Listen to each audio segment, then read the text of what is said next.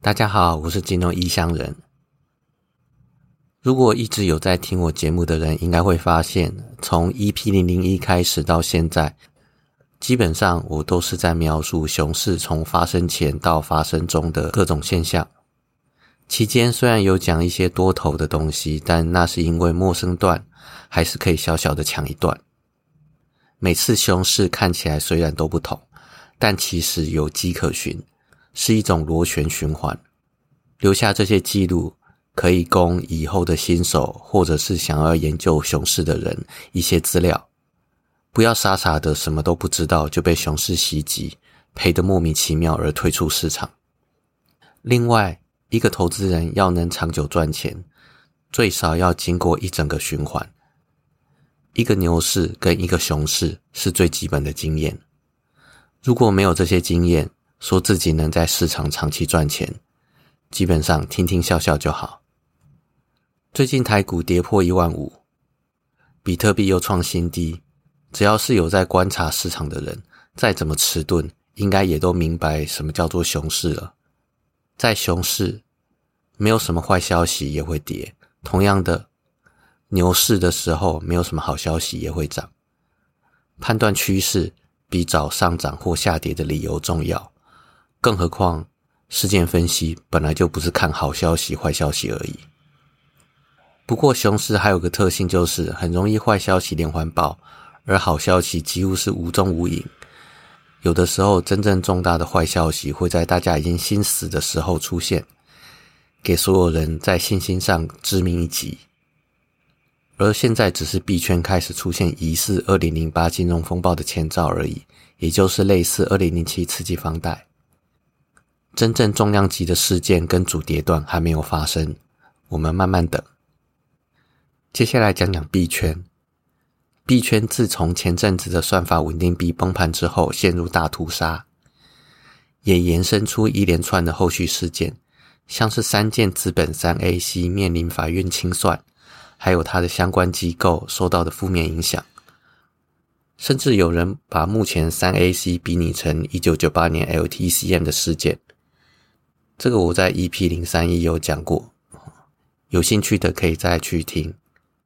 而比特币创新低，在两万附近挣扎，以太币还顽强的在一千美元边缘坚持住，而以太坊为首的 DeFi 生态还稳定的维持，这是个难得的好消息。过去币圈的投资人认为，全球央行大量印钞票会导致法币长期贬值，他们相信虚拟货币去中心化的架构，总有一天会取代法币。这个梦想很伟大，但目前全球央行在高通膨的环境下被迫进入升息，也开始收缩资金，这直接冲击币圈投资人的信仰。接下来我们就继续看看币圈能否在这次风暴中坚持住。接下来讲讲法币，最近美元急速升息，导致美元飙升，这使得其他法币面临相当大的压力而下跌，其中以日元对美元为最。因为美国升息，但日本央行坚持超宽松货币政策。日本这个通缩接近三十年的市场，这三十年大多数时间的 CPI 都在两个 percent 以下，甚至有接近十年的时间 CPI 是负的。因为这次油价高涨，而终于再次摆脱通缩，进入通膨。目前 CPI 有达到二点五个 percent。然而，二零一四一五年间。日本 CPI 也曾经达到正三点四，但好景不长，随即下滑至通缩，所以日本不敢贸然升息。另外，日本也因过往长期 QE 累积了巨量的债务，由于这个原因也不敢升息，因为会增加债务的压力。但是如果日元对美元继续贬值到一百五的话，按照金砖四国之父 Jim O'Neill 的说法。将会掀起一场规模堪比一九九七年亚洲金融风暴的危机。全球汇市是息息相关的，而位于中央的美元急速起伏会造成全球汇市剧烈震荡。如何保持局面平稳，很考验各国央行主事者的智慧。接下来讲讲债市，由于货币升息会吸引保守资金从债市流入升息货币，以现在而言，美元与债券即是如此。另外，俄罗斯传出一个世纪以来首次的外债违约，不过这个违约只是形式上的违约而已，因为俄罗斯有能力还钱，而准备拿来付给债权人的钱被卡在欧洲清算银行，因为西方的经济制裁而导致钱无法进入债权人的口袋。俄罗斯方面称这是一场闹剧。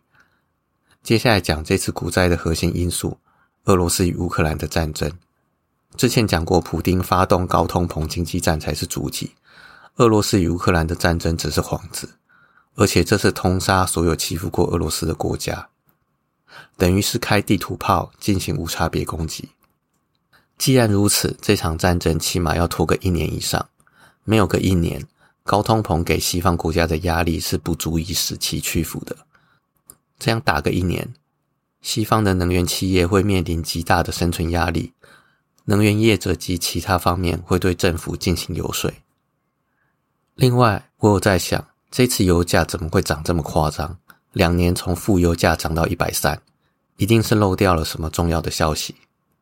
果不其然，查到去年二零二一年一月，拜登将要暂停美国境内油气钻探许可。我在 EP 零零一的时候有讲过，美国开采页岩油的目的之一，就是为了制衡油价，牵制俄罗斯。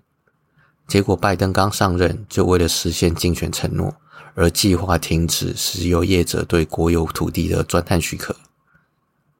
虽然拜登最近否认媒体说的限制国内石油生产，称这个说法是无稽之谈，但他五月才取消阿拉斯加一百万英亩的石油租约，显然拜登自己的说法很有问题。